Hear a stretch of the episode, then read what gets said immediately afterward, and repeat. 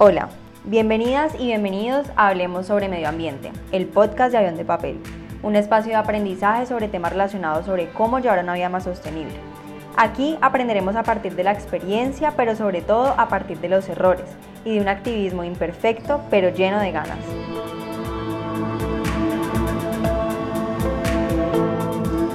Hola, ¿cómo están? Bienvenidas y bienvenidos a un nuevo episodio. Eh, hoy quiero hablar de un tema también un poquito diferente, pero que se relaciona con todo, que en últimas, como les he dicho ya, todo está a veces estrechamente relacionado y conectado. En el episodio pasado justamente estaban pasando muchísimas cosas en mi país y la verdad es que me habían afectado tanto que yo estaba intentando como, como desviar un poquito el tema porque sentía que todas mis redes sociales y todas las noticias que recibía y todos los grupos que tenía en WhatsApp y todas las conversaciones eran en torno a lo mismo y me estaba creando como una ansiedad y un desánimo impresionante, entonces quería un poquito cambiar de tema. Pero también me parecía muy egoísta de mi parte no darle protagonismo a algo que es tan importante. Em, que pienso que todas y todos como ciudadanos deberíamos al menos opinar, al menos decir algo, al menos si no sabemos qué decir, simplemente dar un paso al lado y poderle dar protagonismo eh, a esa temática que es tan importante que así no queramos nos concierne a todas y todos. Y de eso quiero hablar precisamente hoy, es que resulta que cuando a mí me hablaban de política antes, pues yo pensaba que era relacionado o teníamos que hablar estrictamente sobre el presidente, sobre los alcaldes, sobre ese tipo de cosas, sobre el gobierno. Pero alguna vez me encontré con un libro que la verdad no me lo he leído, pero creo que, que me lo tengo que leer, que es básico y si me lo llego a leer se los voy a recomendar. Y se llama Comer es un acto político. Y más o menos, pues el resumen que me he leído de este libro y eh, bueno, y es que él habla de que la agricultura está sometida pues a la especulativa ley de los mercados financieros y que esa ley está ligada como a la agroindustria que aspira como a uniformizar los gustos y así como optimizar los costos mediante las economías y la globalización de los mercados masivos. Que pues en esto específicamente estamos hablando de la agricultura y de la comida, pero si se fijan eso pasa en todo. Es decir, eh, si ponemos de moda las blusas blancas básicas, pues eso lo que va a hacer es reducir los costos y pues que todo el mundo consuma al mismo precio, altísimo a veces, pero con unos costos mucho más bajos, ¿no? Con la comida pues pasa lo mismo y recordemos que la comida pues es una de las cosas que más consumimos por obvias razones. Pero entonces todo esto también pasa eh, y lo dice él en el libro mientras pues las élites políticas demuestran ser como incapaces de ir más allá de sus intereses a corto plazo y están un poco distanciadas de las realidades sociales y económicas de la población. Es decir, cuando, y no sé si les, les ha pasado que cuando tenemos esa conversación de la comida, y de los efectos de la comida en el cambio climático y socialmente y también en la ropa. Por ejemplo, si uno le dice a una persona, no siempre, ¿no? Hay muchas excepciones. Pero a mí me ha pasado que cuando hablo con personas que tienen dinero y les cuento un poquito sobre lo de la ropa y lo que pasa, lo que pasa socialmente, es como, pues yo no voy a dejar de comprar ropa en tal almacén solo por eso. Es como si entre más dinero tuviéramos, menos empatía tenemos, ¿no? Y lo, les repito, no pasa con todas las personas, pero sucede y siento que me ha sucedido a mí y que sucede mucho. Alguna vez hice un post de Instagram y se los voy a leer que dice, la crisis climática la crean los más ricos y la sufren los más pobres. A eso se le llama desigualdad climática. Las personas que más contaminan, más huella hídrica y de carbono producen son las que más consumen y las que más bienes contaminantes poseen. De hecho, el 10% más rico de la población es responsable del 50% de las emisiones que provocan el calentamiento global. Mientras que las sequías, inundaciones, ciclones y aumento del nivel del mar afectan la vida de familias que viven en extrema pobreza, obligando al desplazamiento forzado. Si usted considera que es una posición privilegiada, piense que sus acciones afectan directamente a las personas que viven muy distinto a usted.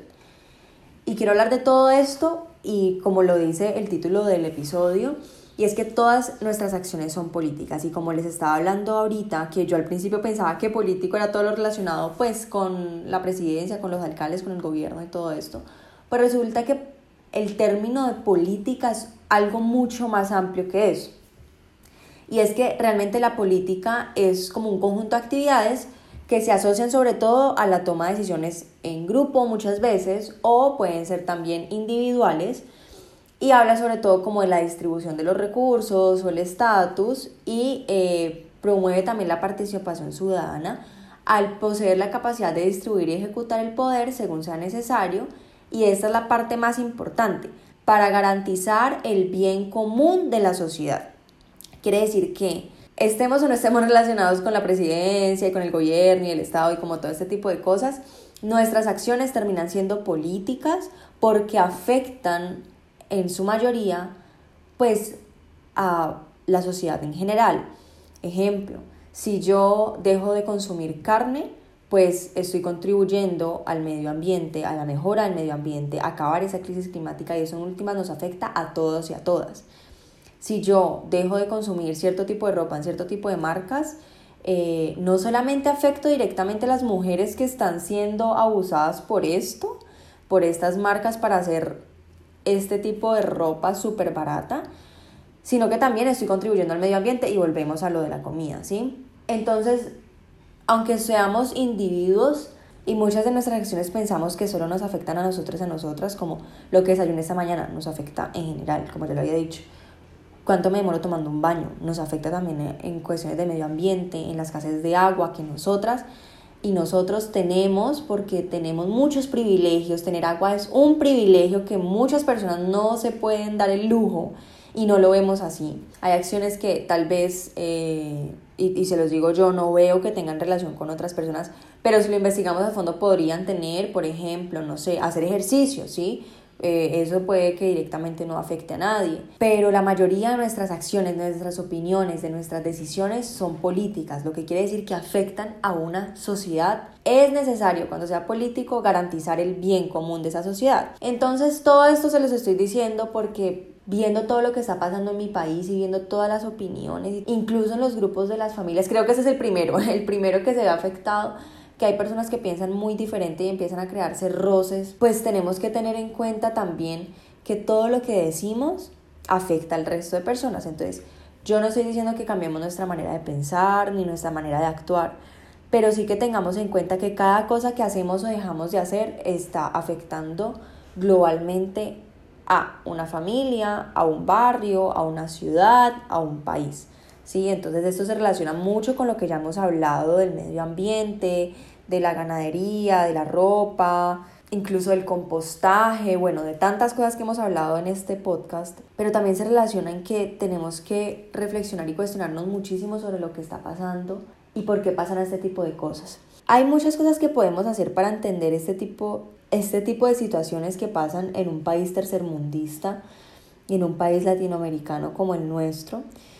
Primero les recomiendo, si tienen el tiempo, que se lean Las Venas Abiertas de América Latina de Eduardo Galeano, que es un libro excelente y sobre todo nos damos cuenta. Hay una frase que a mí nunca se me va a olvidar de ese libro y yo siempre me pregunté que si éramos del mismo continente americano, ¿qué diferencia tenía Colombia a Estados Unidos? Es decir, ¿qué pasó allá que no pasó acá? ¿Sí? Además de que nos colonizaron diferentes colonos, pues ¿qué habrá pasado? Y Eduardo Galeano lo explica de una manera muy sencilla y dice Estados Unidos tuvo la fortuna de no tener nada. Entonces no tenían nada para explotarlo. ¿Sí me entienden? Yo no conozco Estados Unidos, pero mi papá, por ejemplo, vivió mucho tiempo allá. Y él decía que eso en muchas partes es un desierto. Claro, pues claramente hay pasajes muy lindos en ciertas zonas y todo, pero la mayoría son desiertos, desiertos, desiertos, desiertos. no tienen la diversidad que tienen acá. Entonces, ¿qué dijeron allá? No, pues acá no podemos sacarle provecho a nada, ni podemos esclavizar a nadie, ni nada, matamos a todos los indios. Y lo que tenemos que hacer es eh, más bien hacer más civilización acá. Pero aquí, en Latinoamérica, que si hay de todo para todo, pues si vamos a explotar todo lo que tenemos para darle a nuestras colonias, a nuestros países, ¿sí? Entonces esa fue la, digamos, la gota que rebosó la copa. Nos explotaron en esa época y nos siguen explotando ahora de muchas maneras. Entonces entender eso es entender de ahí para allá muchas cosas. Porque siempre pareciera que no seguimos adelante, porque siempre es el mismo ciclo, porque somos una sociedad de violencia, porque somos tan cerrados a ciertas cosas y, creemos siempre en las tradiciones y no nos cuestionamos más allá, porque pareciera que los países primermundistas lo tienen todo resuelto, se cuestionaron cosas hace mil años que nosotros apenas nos estamos empezando a cuestionar y para nosotros apenas es como, uy, ¿será que como carne o no como carne? ¿Será que utilizo flúor en mi crema dental o no? ¿Será que el desodorante es mejor natural? Y ya están allá a años luz de distancia, obviamente hay muchas excepciones, pero han avanzado muchísimo en muchas cosas y por qué pareciera que nosotras y nosotros como países latinoamericanos nos quedamos siempre atrás. Y más específicamente hablando de Colombia, ¿por qué pareciera que repetimos siempre los mismos sucesos? Por eso es tan importante conocer, digamos, toda la historia. Porque hay una frase también que me parece maravillosa y es que un pueblo que no sabe su historia está condenado a repetirla. Y eso es lo que yo veo que siempre pasa con Colombia, que nos olvidamos muchísimo de la historia y muchísimo de lo que ya ha pasado y de la violencia y de lo que nos han hecho hacer y si vemos la historia de todos los presidentes, son los mismos de siempre. El tío de este fue presidente después este, luego el primo este, el hermano de este, el abuelo de este. Nos gobiernan las mismas familias de toda la vida y luego nos preguntamos por qué nada cambia.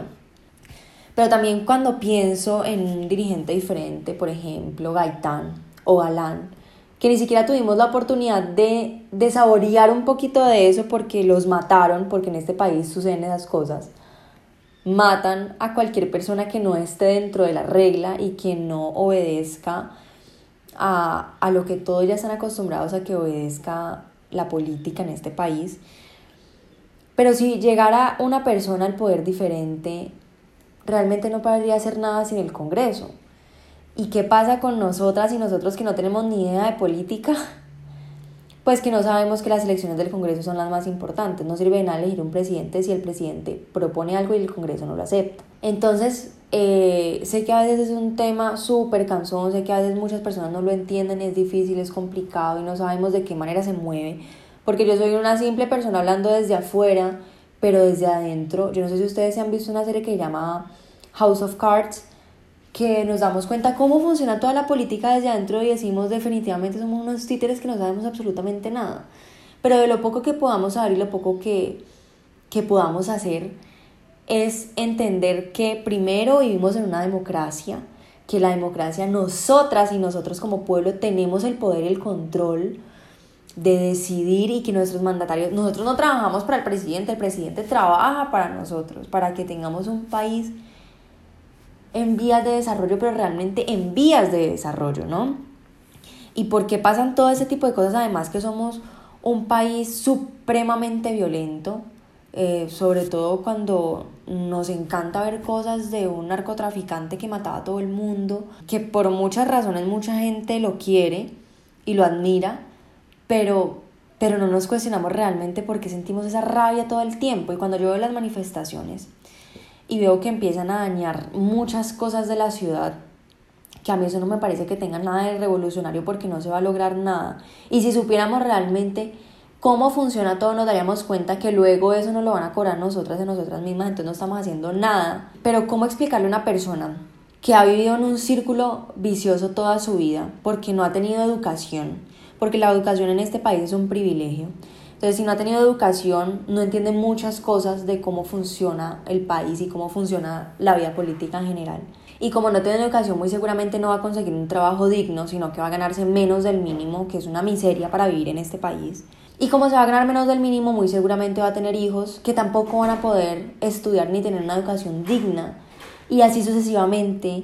Y se va creando una cantidad de personas que no pueden salir adelante ni siquiera por culpa de ellos y ellas, sino que el sistema en este país no funciona para nada. Y yo lo puedo decir desde la comodidad de mi casa, que sé que tengo muchos privilegios y muchas comodidades y tal vez no me afecte. Tal vez yo no salgo ni un, ningún día al paro porque a mí me da igual que suban el IVA y porque yo lo puedo pagar, ¿sí?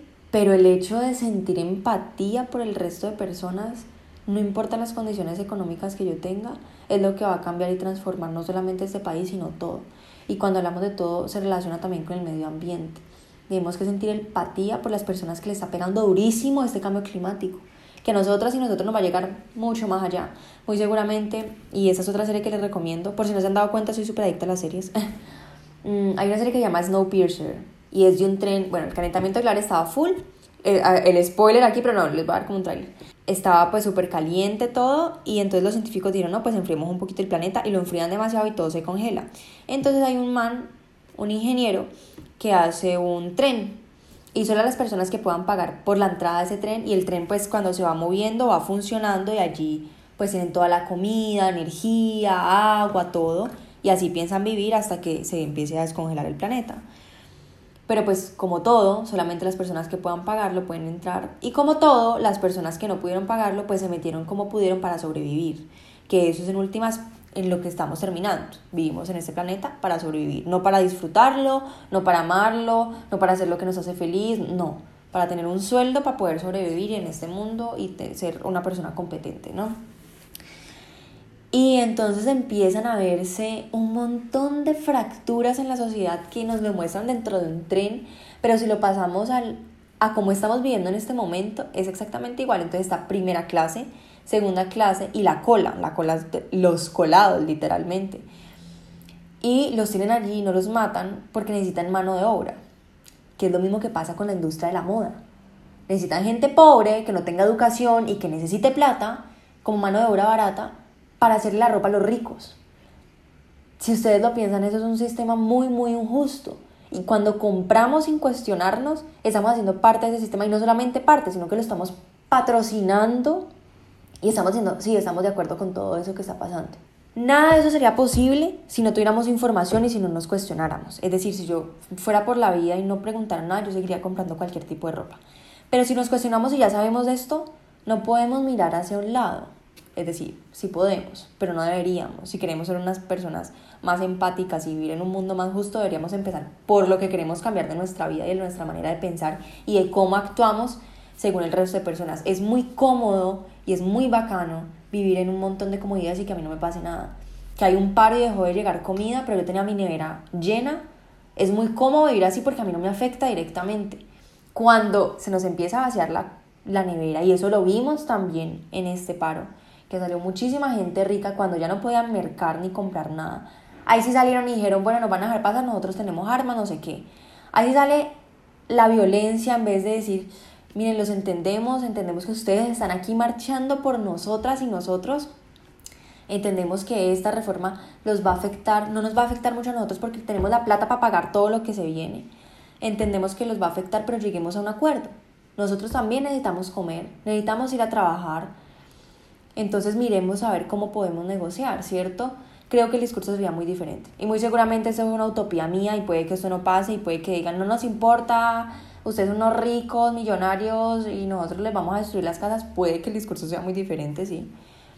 Pero si no intentamos cambiar nuestra manera de pensar, nuestras decisiones y nuestras acciones, que a veces creemos que nos afectan solamente a nosotras y a nosotros, pero están afectando a una sociedad, y aprender a tener un poquito más de empatía con el resto de sociedad a la que estamos afectando, creo que es la base no solamente para que tengamos una mejor sociedad, no solamente para que funcione este medio ambiente y salgamos de esa crisis climática, sino también por nuestra supervivencia. Porque en un futuro no sabemos con quién nos vamos a encontrar y quién va a ser nuestro jefe y con a quién vamos a tener que pedirle comida.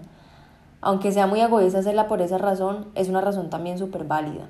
Entonces creo que este episodio era necesario primero para desahogarme de todo lo que estoy sintiendo, de todo lo que estoy pensando y de todo lo que lo que pienso que debería cambiar desde mi punto de vista, claramente hay, hay muchísimas cosas en, lo que, en las que me puedo estar equivocando, que podría también cambiar de, de lo que yo pienso, de lo que yo siento y que tal vez no estoy teniendo en cuenta muchísimas otras cosas que pueden estar pasando.